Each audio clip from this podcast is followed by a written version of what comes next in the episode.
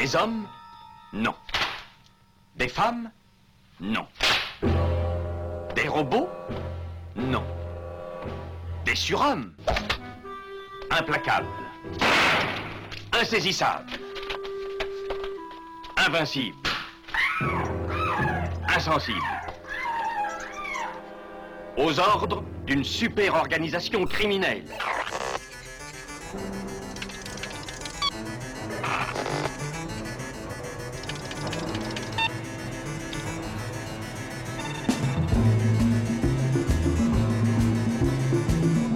Impossible Rien n'est impossible pour... Culture prohibée. Bienvenue pour ce nouvel épisode de Culture Prohibée. Culture Prohibée, c'est l'émission hebdomadaire de la culture planète du Ciboulot, animée par l'équipe des films de la Gorgone. Sur le site des films de la Gorgone, www.lesfilmsdelagorgone.fr, vous pouvez télécharger nos précédentes émissions déjà diffusées sur cette antenne. Culture Prohibée, c'est aussi un profil Facebook et un blog, culture-prohibée.blogspot.fr.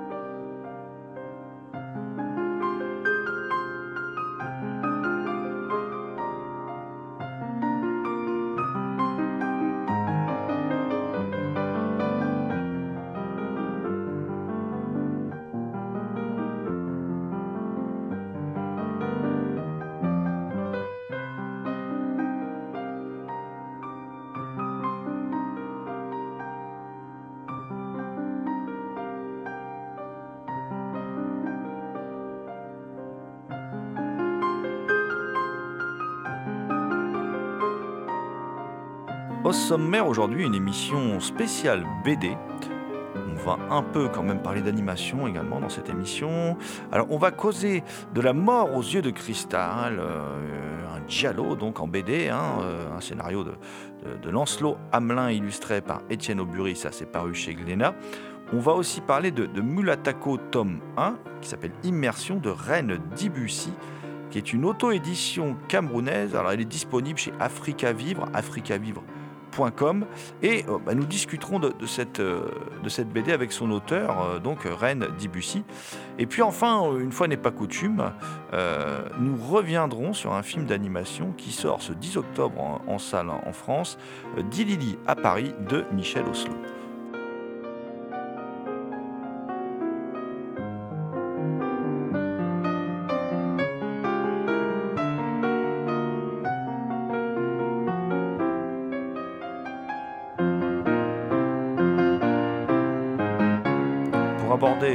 Sommaire, je suis accompagné de celui que l'on surnomme le loup-garou Picard et qui, chaque nuit de pleine lune, rédige de sanglantes critiques pour le compte de Vidéotopsie, vidéotopsie.blogspot.fr et Culture au Point, cultureaupoint.com. Je veux bien sûr vous parler du, de ce fameux loup-garou amiénois qui, ce sont, sa véritable identité s'appelle Thomas Roland. Salut Thomas. Salut GG et bonjour à toutes évidemment. Alors Thomas, je, je, vais compléter ton bonjour à toutes par un bonjour à tous quand même, car je ne suis pas, je ne suis pas sexiste. Et, euh, et avant de, de, causer bande dessinée, euh, je crois que tu voulais aborder la, la, la, toute dernière création du papa de, de, de Kirikou, euh, Michel Oslo, qui s'appelle donc Dilili à Paris et qui sort en salle le, le 10 octobre. Je m'appelle Dilili. Une princesse qui vient de l'autre bout de la Terre. En avant vers Paris. Ma première journée dans Paris C'est extraordinaire Quel bonheur d'être avec toi dans ton triporteur. Une autre fillette enlevée Les malmaîtres ont encore frappé Nous percerons le mystère des malmaîtres. Entendu. Je connais beaucoup de monde. Monsieur Pasteur, que savez-vous des ravisseurs de fillettes? Rien, hélas, si ce n'est une rumeur. On raconte que le Moulin Rouge est devenu un repère de malmaître. Monsieur de Toulouse-Lautrec. J'ai votre suspect. Regardez cette tête. Dans une demi-heure, attaque de bijouterie. Paris joli, Paris pourri. Nous progressons. Dis donc, petite, t'es douée Tu es la personne la plus recherchée par les malmaîtres. Nous n'attendrons pas pour délivrer les petites prisonnières. L'affaire est faite. Notre mission livrée, dit Lily. Nous devons maintenant te protéger. Monsieur Eiffel Nous sommes prêts à tout pour mettre hors d'état de nuire les malmaîtres. Et nous délivrerons toutes les filles Et cela ne fait que commencer.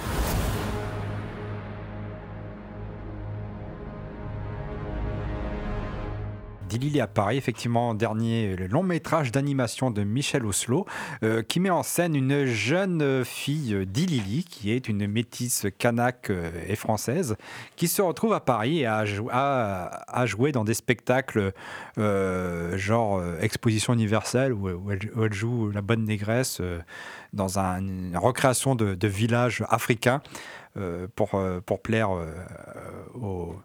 aux spectateurs lambda. Et donc, euh, elle fait la connaissance d'un- triporteur, euh, Aurel, avec qui elle va euh, visiter Paris, entre autres. Et surtout, c'est un Paris où des jeunes filles, des petites filles, sont enlevées par une bande d'a- d'affreux messieurs qui, qui se font appeler les malmaîtres. Alors, mal, euh, M-A, accent, circonflexe, L-E. Euh, les malmaîtres, donc, qui enlèvent des petites filles. Et donc, euh, ce scénario, Michel Ancelot, euh, c'est un peu le prétexte à euh, décrire le, le- Paris du début du, 19e, du début du 20e siècle, pardon, euh, où on rencontre de nombreuses personnalités, notamment le clown chocolat, Sarah Bernard, le tigre, Clémenceau, et tout un tas de personnalités comme ça, où on rencontre aussi Marie Curie. Et donc, il fait un peu la promotion d'un Paris un peu idyllique, euh, capitale de culture, de sciences, euh, en contradiction à cette mystérieuse organisation, les Malmaîtres. Et là, je vois euh, dans, ce, dans ce film d'animation un engagement de la part de, Michel Oslo. Et on voit que, pour moi, il est clairement opposé au port du voile. Parce que, au fur et à mesure qu'on avance dans le film, on se rend compte que les femmes euh, qui sont euh, enlevées par euh, ces fameux malmaîtres sont voilées des pieds à la tête. Donc c'est un film qui peut, à mon avis, faire un petit débat, car c'est clairement engagé contre le port du voile, de la burqa, etc. Et on peut... voilà, c'est un film qui peut poser débat. Mais c'est un film aussi qui est, moi je trouve que qui est plutôt bien rythmé et qui mélange animation et aussi prise de vue réelle. Je pense que c'est une première dans le cinéma de Michel Oslo où on voit des, photos d'un Paris, d'un beau Paris, où les personnages évoluent euh, dans, des, prises de vue réelles, dans des photos euh, de ce Paris euh, idyllique tel que veut nous le présenter Michel Oslo. Donc Dilili à Paris qui sort le 10 octobre, un film qui est au- aussi au- bien pour les petits et les grands et un film plutôt politique.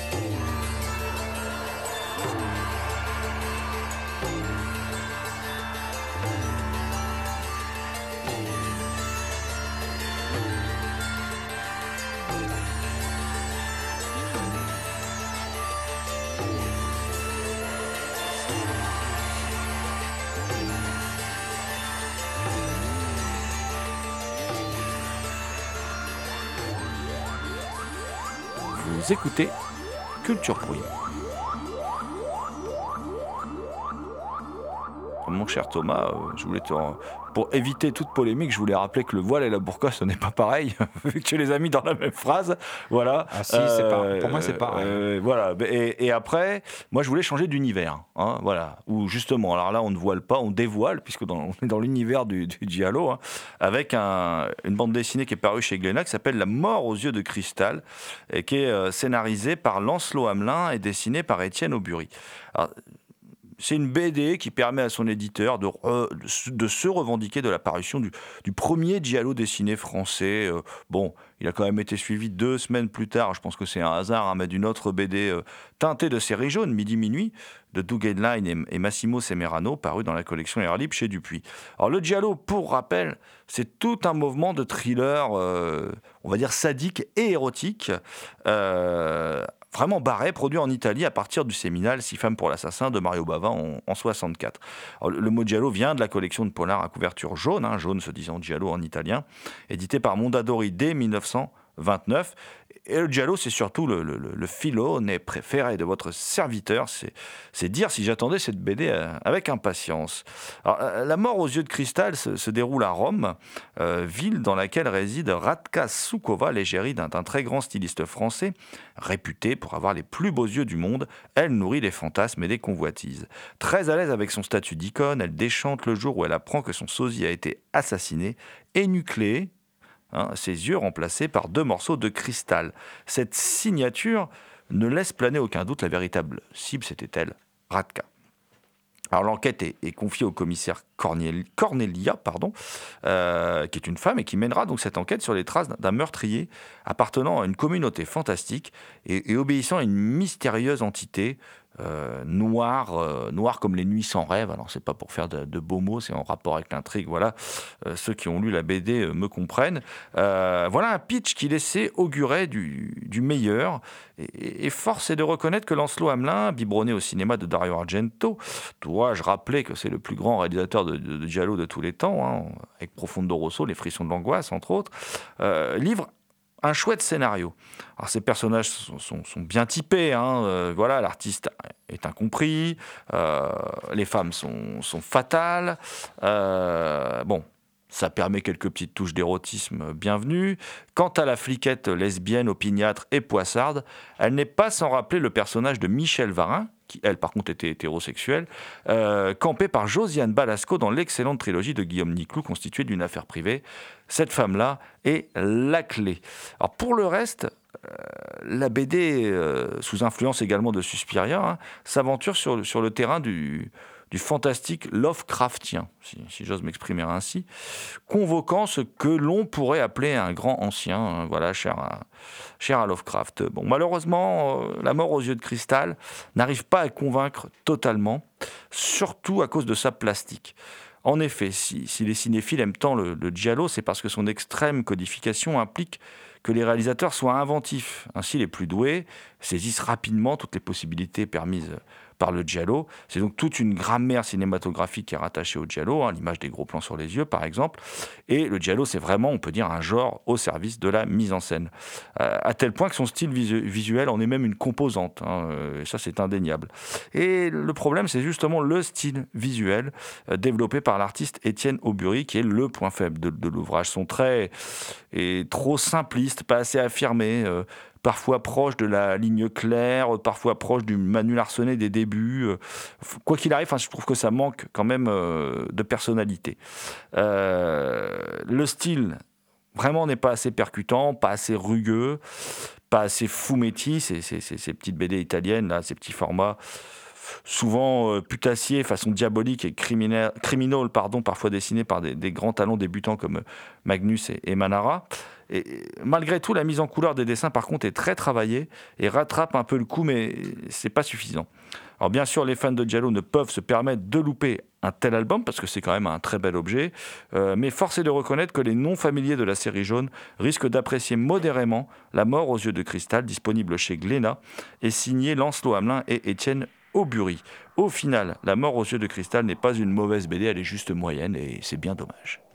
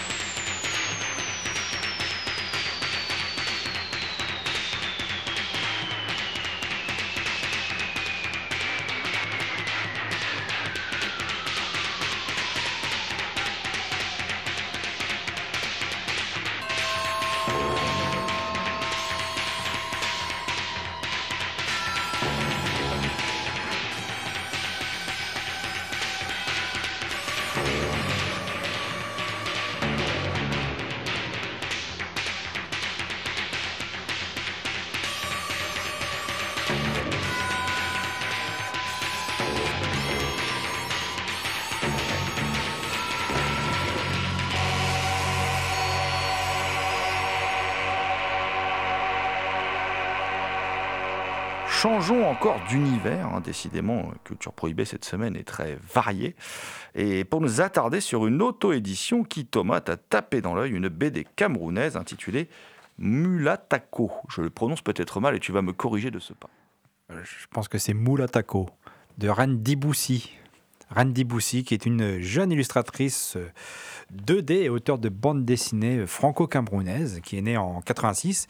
Alors, euh, elle vit à Yaoundé et il travaille en tant qu'illustratrice et euh, auteur de BD indépendante. Elle a notamment écrit, travaillé pour Planète J'aime lire, pour un festival de BD qui s'appelle Boa BD, qui est le festival international de la bande dessinée au Cameroun.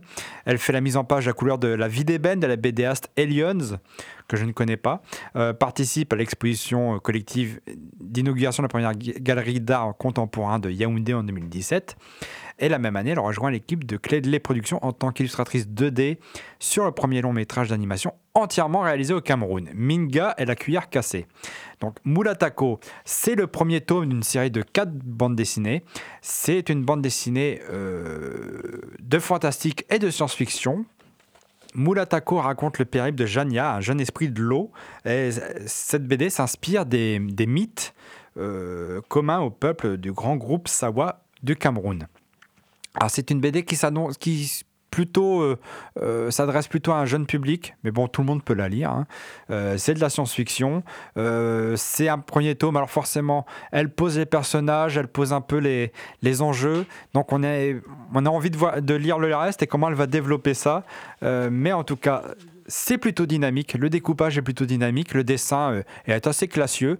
Euh, c'est un album euh, cartonné, ce qui est, pas évident parce que donc elle autopublie, donc elle a mis ses propres deniers dedans. Je suppose que c'est pas forcément pas forcément donné vu que généralement les publications qu'on peut voir en Afrique c'est plutôt des couvertures souples, hein, genre fanzine, etc. Donc c'est une BD plutôt sympathique. Mais moi, j'attends de voir le reste, le tome 2 qui devrait notamment euh, sortir en ce mois de décembre 2018. Euh, Cette BD, on peut la voir que par correspondance sur, tu l'as dit, Africa Vivre notamment, et aussi sur bookdiversité.fr. Voilà, c'est là où on peut la commander. Donc euh, je recommande vivement Moulatako de Randy Boussy, une jeune artiste prometteuse. Marraine Diboussy que, que tu, as pu, euh, tu as pu rencontrer et que nous allons donc de suite écouter euh, au micro de Culture Prohibée.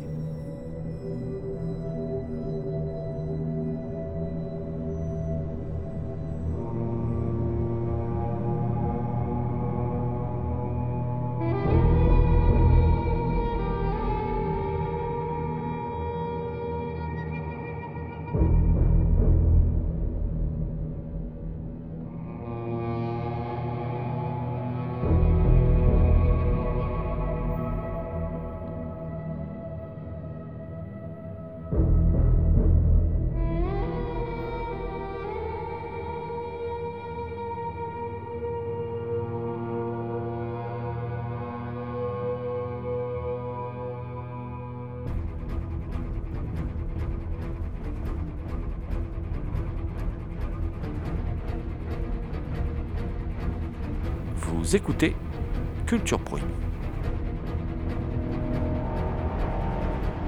La bande dessinée au Cameroun. Euh, actuellement, il y a un festival qui s'appelle le Mboa BD Festival qui promeut euh, la bande dessinée euh, camerounaise. Et on va dire que chaque année, il prend un peu plus d'ampleur. Et peu à peu, on sort de la bande dessinée euh, destinée à, à sensibiliser euh, les gens, euh, soit aux maladies, soit voilà, à bande dessinée sérieuse. On passe à de la bande dessinée de divertissement, en sachant que au départ, il y a beaucoup de bandes dessinées liées à la presse. donc beaucoup de bandes dessinées, de caricatures et tout. Donc vraiment là, on va vers plus de la bande dessinée de divertissement. Euh, il y a des entreprises qui se lancent dans le comics. Euh, et, et qui se qui vont dans le divertissement, mais dans, dans, le, dans une bande dessinée où le Camerounais se reconnaît plus. Donc avec beaucoup plus de culture et de, de, de, de références et de contenu camerounais. Et de, ce sont des bandes dessinées en général euh, euh, qui s'adressent plus aux enfants, à des adultes, des jeunes adultes? Euh, Jusqu'à présent, plus des jeunes adultes. Hmm. que je sache, je suis la, la seule pour l'instant à avoir Non, je, pense avoir fait de la bande dessinée vraiment pour le public jeunesse et qui soit de la science-fiction. Bon, à dehors de la science-fiction, je sais que c'est encore plus le livre illustré qui est pensé pour les enfants, mais la bande dessinée, c'est quand même plus au Cameroun, c'est quand même beaucoup plus destiné à un public d'adultes et, et de, de jeunes adultes et d'adultes. Alors justement, là, tu évoques euh, la science-fiction, le fait que tu fasses de la science-fiction. Euh, on, voit de plus en plus fréquemment des œuvres, que ce soit des romans, des films ou de la bande dessinée, qui s'attachent, euh, qui s'intéressent à la SF et au fantastique. Alors toi-même, qu'est-ce qui t'intéresse dans cet univers et quelle place la SF et le fantastique ont dans l'imaginaire camerounais? Je pense que le fantastique ne peut pas être dissocié de, des, origines de, l'Afrique. Hein, euh, vu que les esprits, l'animisme a, encore sa place en Afrique aujourd'hui, le fantastique est, voisin, il est frère de, l'animisme. Donc, euh, c'est juste nouveau, je pense, que des artistes, comment dire nouveau, oui, peut-être pas nouveau, mais en tout cas, ils se lâchent beaucoup plus dans l'interprétation de leur, euh, de leur, de, de, leur mythe, de leurs croyances et les traduisent en bande dessinée. Science-fiction. Moi, ma première bande dessinée de science-fiction africaine que j'ai lue, c'était Kwaku. Kwaku euh, rencontrait, faisait une rencontre avec un extraterrestre. Il y avait beaucoup, beaucoup d'écrits scientifiques dedans, enfin, voilà, de, de, théories scientifiques futuristes.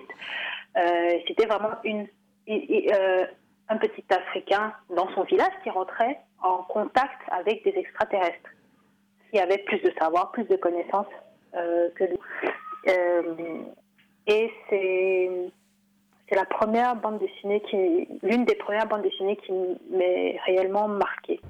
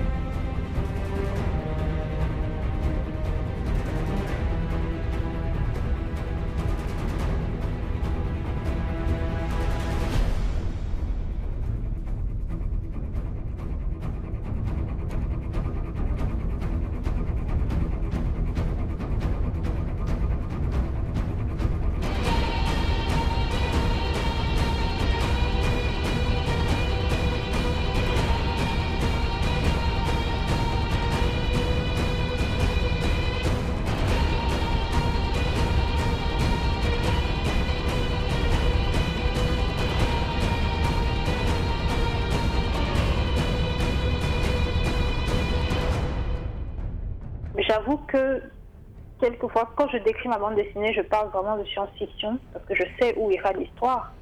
Mais dans le premier, le premier tome, s'il n'y avait pas quelques références de robots et tout ça, on pourrait vraiment penser que c'est plus fantastique parce qu'il y a l'apparition des, esprits. Euh, euh, enfin, je fais référence à des esprits et, des, créatures euh, hybrides. Bah, justement, euh, tu dis que euh, le fantastique est quelque part indissociable de, l'animisme. Euh, enfin, de toute façon, le fantastique, ça s'inspire aussi quelque part de la religion, des religions. Et, et comment expliques-tu que justement les productions africaines, que ce soit le cinéma, la littérature, longtemps c'est juste attaché à, des, à, des, récits plutôt euh, sociaux, euh, politiques. Je pense aux romans ou aux films de Sam Ben Ousmane ou même plus récemment à Chimamanda euh, Ngozi Adichie qui sont plus des romans sociaux et politiques. Oui, je pense que l'Afrique est et, et, vit, vit, beaucoup dans une époque très politique. Euh, sa politique est d'autant plus dépend d'autant plus de la politique de d'autres pays parce que l'Afrique est, on est en post-colonialisme en fait on est encore sous euh, euh, on dépend encore beaucoup d'autres pays donc forcément les, les, les, questions qui, qui intéressent les Africains, en tout cas les Camerounais, actuellement sont des questions plutôt euh, euh, comment on survit, qu'est-ce qui, nous empêche de vivre, qu'est-ce qui nous empêche de progresser, et du coup, l'artiste qui vit dans cette société-là aura envie de répondre à ça, d'une part. De l'autre, je pense que en Afrique, vu que on est encore beaucoup pratique encore, beaucoup, en tout cas, des gens pratiquent encore les, religions animistes ou encore où ils accordent encore une grande importance. Il n'y a pas la distance euh, d'analyse suffisante euh, pour euh, en rigoler. Il n'y a pas de distance. Donc du coup, il faut, pour l'artiste confronté, il faut anticiper les réactions des gens qui prennent ce genre de sujet très au sérieux. Au Cameroun, on ne pourra pas voir des, des, des, bandes dessinées euh, avec, euh, je sais pas, euh, sur, avec des, des, signes, comment dire, fatalistes ou bien des trucs comme ça. C'est impossible. C'est pas possible. Même en tant qu'artiste, vous ne pourrez pas dire que vous serez allé explorer ça. C'est pas possible. Vous ne pourrez pas l'expliquer sans expliquer que vous faites partie de ces genres de, de, de de pratique. Ce n'est pas possible. maintenant, moi, je sais que ma démarche a été scientifique et c'est ce que j'explique quand je présente le mythe que j'ai exploré. Et du coup, ça permet aux gens en face de comprendre pourquoi je suis allée vers ce genre de, de, représentation. Parler des esprits de l'eau, des Miengu, pour quelqu'un comme moi qui vient de la région euh, de, de, ce mythe, pour euh, les Camerounais, la question qu'on me pose et qu'on m'a posée, c'est est-ce que toi, tu, pratiques? Est-ce que toi, tu es une mamiwata Ou est-ce que toi, tu as un mamiwata Donc, euh, forcément, il faut être préparé en tant qu'artiste à pouvoir répondre à ça. Et si on ne lit pas de livre, si on ne... Moi, ma démarche était vraiment de lire un livre, de, chercher, de me baser sur des recherches euh, euh, anthropologiques pour pouvoir créer le monde que je voulais créer. Et donc, je pars de là. Je ne suis pas allée dans des cultes bizarres, ou, enfin, pas bizarres, mais en tout cas, parce que pour certaines personnes, c'est très sérieux, des cultes euh, euh, de, des esprits de l'eau pour pouvoir euh, créer mon mythe. Je suis partie de la, de la légende urbaine, parce que j'ai grandi en ville, à Yaoundé. Je suis partie de la légende urbaine, je suis partie des écrits. Et ensuite, j'ai pu expliquer que si un jeune Camerounais regarde Thor euh, de Ragnarok, il peut pas, il peut difficilement ne pas lire Mulatako. C'est, pas logique parce que ce sont des, sont des interprétations de mythes auxquels des gens ont cru, comme enfin, des gens ont cru dans par le passé, voilà.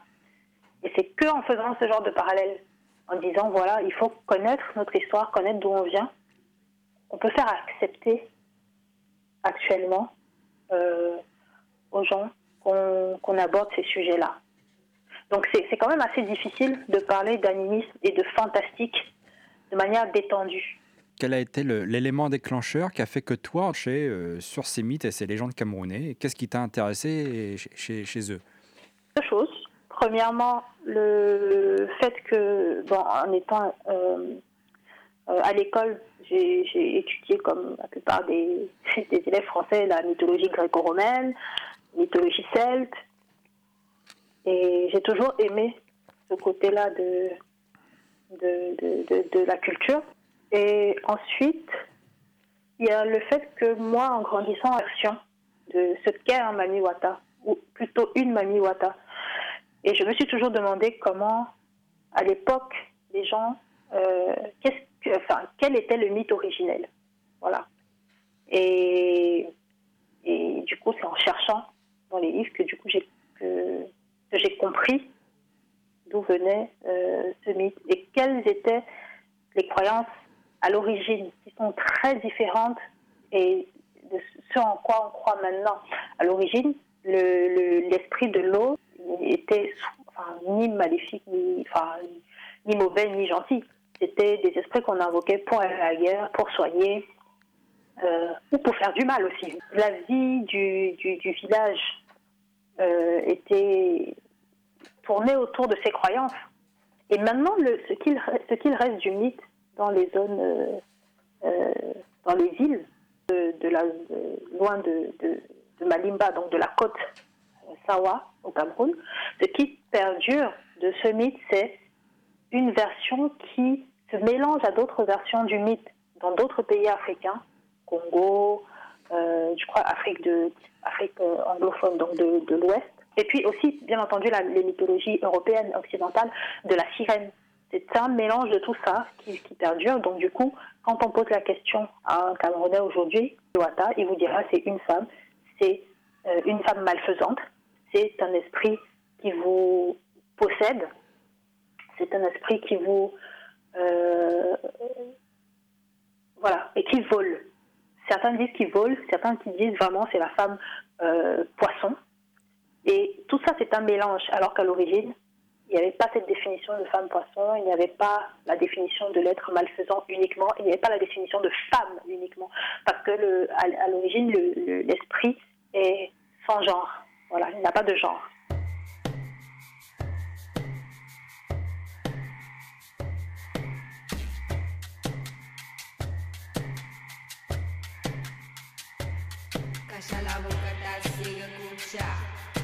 Platanitos por la mesa blanca.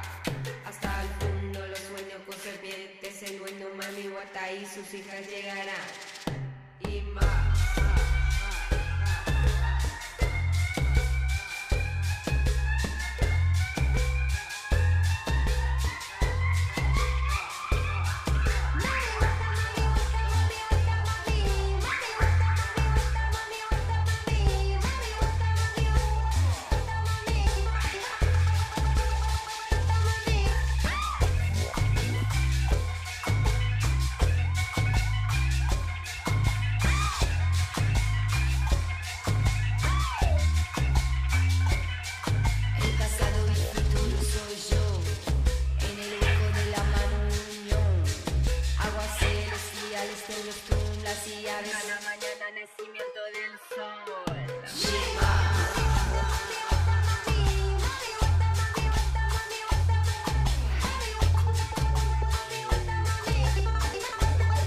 Écoutez Culture Prime.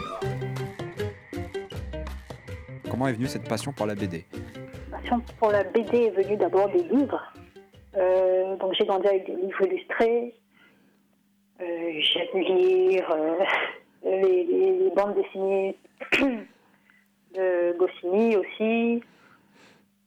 Et, et j'aimais aussi écrire. Donc j'écrivais beaucoup je lisais beaucoup et je regardais beaucoup de dessins animés. En grandissant, je pense que c'est quand même les bandes dessinées que, dans lesquelles je me plonge le plus facilement, qui sont réellement le médium qui, me plaît. Voilà. C'est vrai que le dessin animé m'intéresse aussi, mais le papier, le livre, ça a quelque chose de, de euh, qui est très lié à, à, à l'enfance. Beaucoup de gens s'inquiètent de la disparition du livre. Mais déjà, le contact avec le papier, je pense que certaines, enfin, ce sera très difficile de, l'enlever aux humains. Mais particulièrement aux enfants, le livre, j'ai vraiment du mal à voir comment ça, disparaîtra. Voilà, parce qu'il y a tout. Il y a l'image, il y a l'objet et, et la faculté de se plonger dans l'histoire. Bon, après, c'est sûr qu'un livre numérique, on peut aussi se plonger dans une histoire. Mais vraiment, ce, contact-là, je ne pense pas que ça se perdra. Je suis très. Je, veux, je veux voir, mais je- j'en doute. Donc, c'est c'est comme ça que ma, passion pour la bande dessinée née. Alors, euh, la bande dessinée, on a un peu tendance à, la dénigrer un peu, comme quoi euh, on ne considère pas ça comme un livre, puis on considère ça comme un sous-art. Euh, qu'est-ce que représente la bande dessinée pour toi? Pour moi, c'est d'abord un métier. C'est un métier, c'est un métier assez euh, qui peut être assez solitaire. Je peux comprendre pourquoi les gens, les, gens ont tendance maintenant, dès qu'on fait de la BD, à parler de dessin animé quasi enfin quasi immédiatement. Voilà, je fais une bande dessinée et d'accord, et le dessin animé sort quand Ah, C'est un peu frustrant. Donc d'abord, pour moi, la bande dessinée, c'est un métier et c'est un métier que qui demande tellement de temps euh, à la réalisation, que ce soit pour la recherche, que ce soit pour, euh, pour euh, la, réalisation, que je pense que la valeur de l'artiste, la valeur de, de- l'auteur de bande dessinée doit être un peu doit, être améliorée en fait. Le- les, auteurs de bande dessinée doivent réellement se, se bouger pour être un peu plus reconnus quel que soit le pays dans lequel ils sont. C'est d'une importance capitale. La bande dessinée, ce n'est pas l'étape avant le film pour moi. Ce n'est pas du storyboard. C'est de la bande dessinée. C'est des plans qu'on choisit de mettre, des plans qu'on choisit de ne pas mettre. Et, juste pour cela, ça se différencie quand même du cinéma. Et les deux ont leur place. Je pense que ce sera après dans comment comment on, distribuera la bande dessinée, Mm, comment on la distribue, comment on la vend, comment on, se fait connaître, comment on- voilà, selon qu'on soit auteur ou distributeur ou éditeur, on ne vit pas la bande dessinée de la même façon. Je pense que les éditeurs euh, actuellement, euh, ils vous donneront pas la même définition de la bande dessinée qu'un auteur. C'est un médium, c'est un, c'est un art qui a sa place et qui a son importance. Tu dis que c'est un, que c'est un métier. Euh, Toi-même, tu, enfin, donc, tu es auteur de bande dessinée, euh, scénariste et, dessinatrice. Tu es aussi illustratrice. Euh, la bande dessinée en tant que métier, justement, est-ce que tu arrives à en vivre tant au Cameroun qu'en France? Non. Je ne suis pas encore à ce niveau-là. Mais c'est un, c'est un, c'est un objectif. Euh, je, souhaite produire de la bande dessinée euh, et surtout, surtout de la bande dessinée pour enfants. Euh, et surtout de la bande dessinée qui fait un peu de recherche sur l'histoire, l'histoire africaine, ses origines, ses royaumes et ses, ses- mutations. Voilà. C'est ça mon objectif. Pour l'instant, je ne vis pas dans la bande dessinée. C'est l'illustration qui me le fait vivre et tout ce que je fais actuellement, tous euh, les efforts et tout euh, ce que je fais, c'est dans l'objectif de pouvoir produire de la bande dessinée. Si mon métier d'illustratrice est lié à la bande dessinée, c'est tant mieux. Voilà. Je, le dis comme ça. La bande dessinée seule, non. Je, je n'en lis pas. Ce n'est pas le premier tome de ma bande dessinée qui va me faire vivre. Et le deuxième tome va prendre un peu de temps pour sortir, mais euh, j'espère être productive, que ce soit avec, ce, avec cette histoire dans peut-être une ou, un ou deux ans, euh, ou d'autres histoires en bande dessinée. euh, c'est prévu.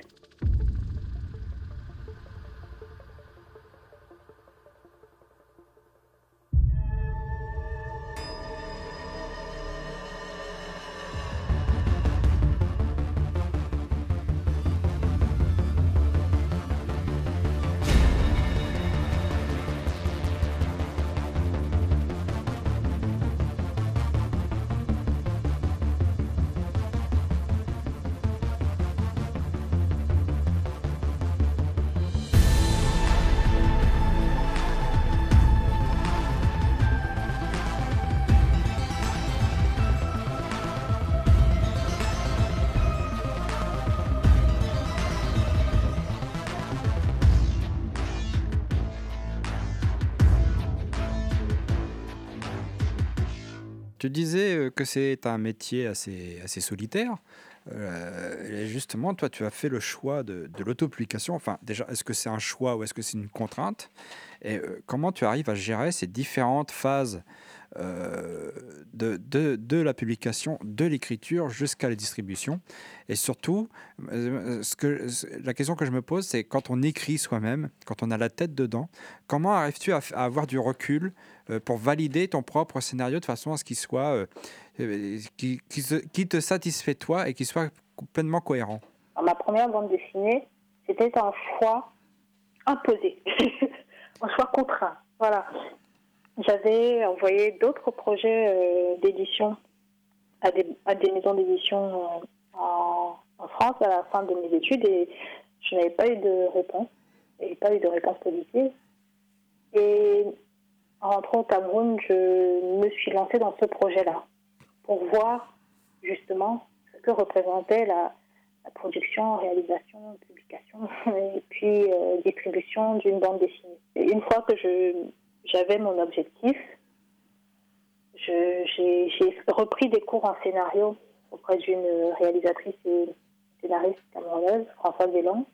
Je me suis entourée de gens qui pourraient... Déjà, cette formation m'a beaucoup aidé, m'a beaucoup structurée pour le scénario, parce que j'avais pris très peu de cours de scénario. J'avais très peu de notions en scénario, donc ça m'a vraiment aidé. Euh, ensuite, pour ce qui était de la, de la production jusqu'à la présentation en fait, du livre à l'imprimeur, je savais que cette partie-là, je pourrais, je pourrais le, euh, la faire. Donc en fait, c'était un choix lié au fait que j'avais pas eu de, maison d'édition, que je voulais me faire ma propre expérience. Euh, et aussi euh, maîtriser, voir un peu ces, différentes parties-là. Et aussi, c'était aussi un choix de pauvreté. Je veux dire, euh, si je pouvais payer un coloriste euh, pour me faire la couleur et tout, je l'aurais fait. J'ai une règle, c'est de ne jamais faire travailler les gens sans les payer. C'est pas possible. Moi, je déteste ça. Chaque travail que je fais, je suis payée, donc euh, il n'est pas question que je fasse travailler des gens pour rien ou avec la promesse de gagner si jamais ça marche. Je n'arrive pas à, à fonctionner comme ça. Donc, c'était le ce choix, c'était un choix contraint, voilà. Euh, choix fait de contraindre l'autre et pour ce qui était de la relecture, je l'ai fait relire par des gens qui me qui me qui étaient proches de moi, ensuite des, des professionnels qui euh, qui connaissaient peut-être mon style mais qui ne savaient pas exactement comment j'écrivais, voilà et c'est et comment je, je dessinais aussi. Donc du coup, j'ai eu ces quelques retours et à partir de là, j'ai pu produire la BD à la fin. C'est beaucoup de questionnements. Je me remets souvent en question, c'est quand est-ce qu'on a, c'est- quand on produit seul, il faut savoir quand est-ce qu'on arrête justement de se remettre en question pour pouvoir produire quelque chose. Quand est-ce qu'on se permet l'erreur pour pouvoir s'améliorer plus tard. Et donc du coup, à un moment, je me suis dit, allez, tu as assez fait relire, assez, euh, tu t'es assez remise en question. Ça ne pourra pas être parfait, il faut que tu produises quelque chose parce que tu as une date de production qui est déjà arrêtée. Il faut que la BD sorte pour cette date-là. Voilà. Donc, c'est savoir s'imposer ce genre de, de, rigueur et de limite. La partie commercialisation, marketing, distribution, euh, communication, c'était vraiment la partie que j'avais le moins préparée parce que je ne connais pas ces métiers. J'ai improvisé, voilà, j'ai dû improviser. Et pour l'instant, ça s'est pas trop mal passé. C'est chronophage, c'est compliqué, c'est très très très compliqué. Mais au moins, j'ai, à la fin de cette ex- expérience, je sais, j'ai vu à peu près euh, tous les métiers que demande la production d'une bande dessinée, sa distribution et toute la chaîne de production. Et je sais déjà que pour les autres tomes, si je les produis en auto-édition, euh, je sais, je suis déjà préparée, je, sais que je ne serai pas seule. J'aurai déjà j'ai des partenaires avec qui j'ai discuté euh, qui me qui m'accompagneront soit sur la réalisation, soit après sur d'autres phases.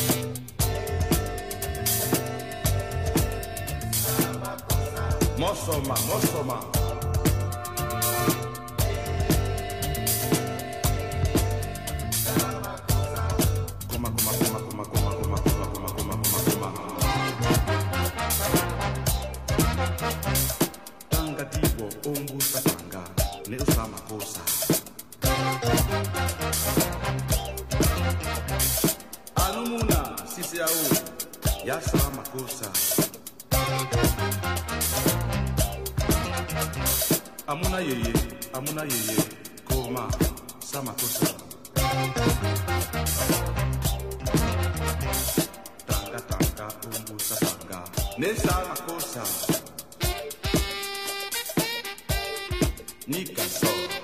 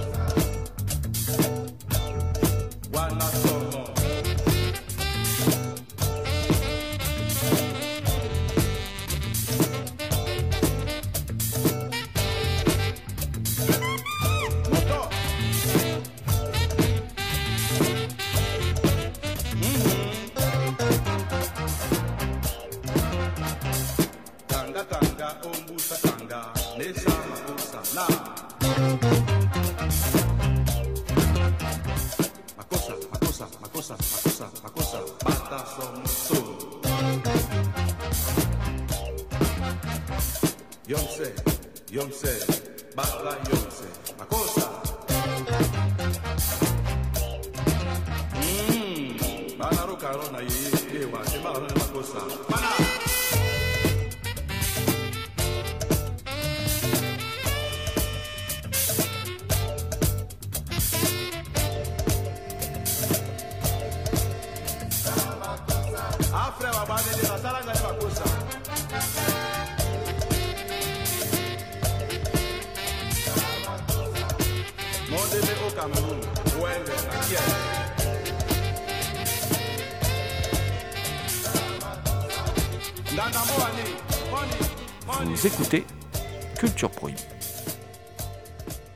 Les œuvres qui m'inspirent. Je sais que j'ai lu Enki Bilal, des bandes dessinées de Topi, auteur de bandes dessinées italien. Dans le, tout ce qui est euh, comics, j'avoue que je regarde plus de, films que, je n'ai lu les bandes dessinées originales, donc les comics originaux. Emmanuel Lepage, comme auteur, de bandes dessinées. Je regarde beaucoup et je suis vraiment une, une éponge un peu à image que je prends un peu partout. En littérature, je sais que je, j'aime beaucoup Toni Morrison. J'ai commencé à lire euh, Leonora Miano aussi, que j'aime bien.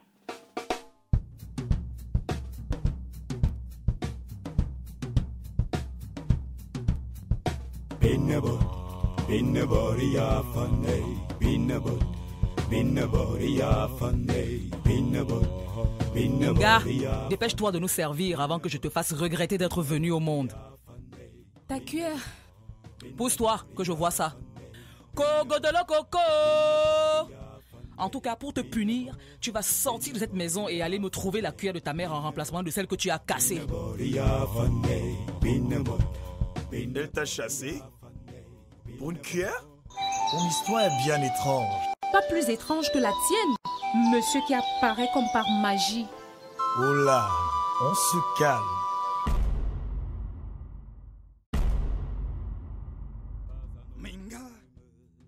C'est toi la fameuse Minga Je sais que tu aimes le cinéma, tu regardes beaucoup de films euh, de- fantastiques et de science-fiction, et tu as aussi participé à un premier long métrage d'animation, au premier long métrage d'animation camerounais.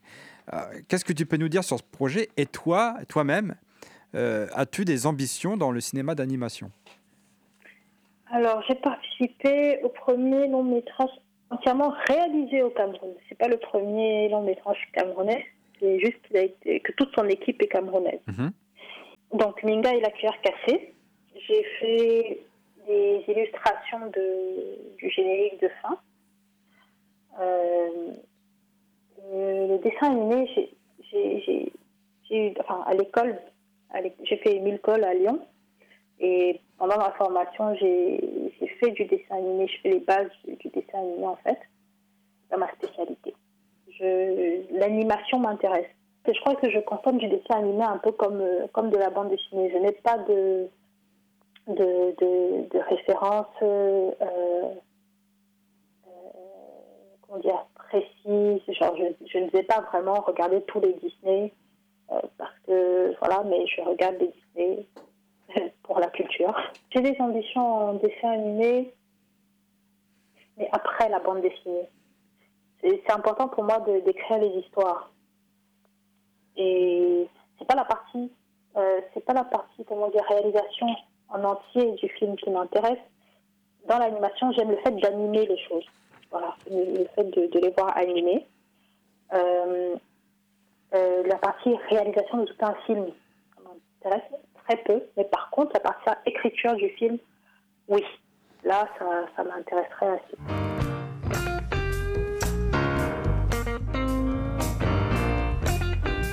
What on earth am I up this? What you